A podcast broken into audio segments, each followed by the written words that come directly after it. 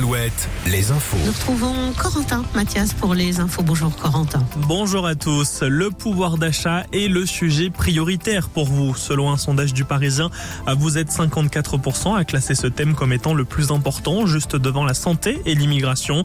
Toujours selon ce sondage, si vous aviez à 100 euros à dépenser, c'est dans le domaine de la santé que vous choisissez de les mettre.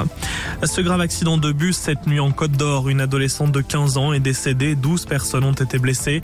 Sur l'autoroute, le véhicule s'est couché pour une raison encore indéterminée.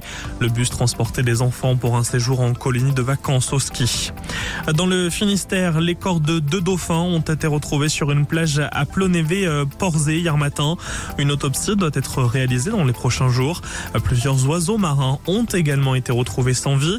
On assiste d'ailleurs ces derniers jours à une forte concentration d'oiseaux morts sur les plages du littoral atlantique, des guillemots très souvent. Notre article et l'entretien avec un permanent de la Ligue pour la protection des oiseaux, la LPO, sont à retrouver sur alouette.fr. Dans la Sarthe, une enquête a été ouverte trois jours après la défenestration de trois élus effrayés par des pétards lancés lors d'un conseil municipal au sud-est du Mans à Châles.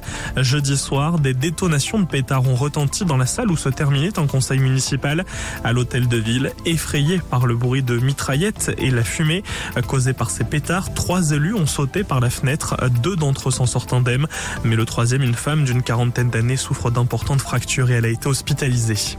Vos sorties ce dimanche, plusieurs salons du vin et de la gastronomie en Charente, à la salle des sports de Saint-Saturnin, au parc des expositions de Quimper, dans le Maine-et-Loire, la Foire Expo de Barade, à plusieurs salons de l'habitat, dont celui de Rosé, à la salle de la Trocardière et dont Alouette est partenaire. En Vendée, le festival de la BD à Saint-Laurent-sur-Sèvre. Les sports pour terminer. Le foot et la Ligue 1, Brest accueille le Havre, Nantes reçoit Metz et le derby breton, Rennes reçoit Lorient cet après-midi pour le compte de la 24e journée du championnat. En basket, la Betclic Elite. Hier soir, Le Mans s'est incliné pour le compte de la 24e journée. La journée se poursuit cet après-midi. Cholet reçoit Limoges, Blois accueille Paris. Merci, on vous retrouve dans une heure.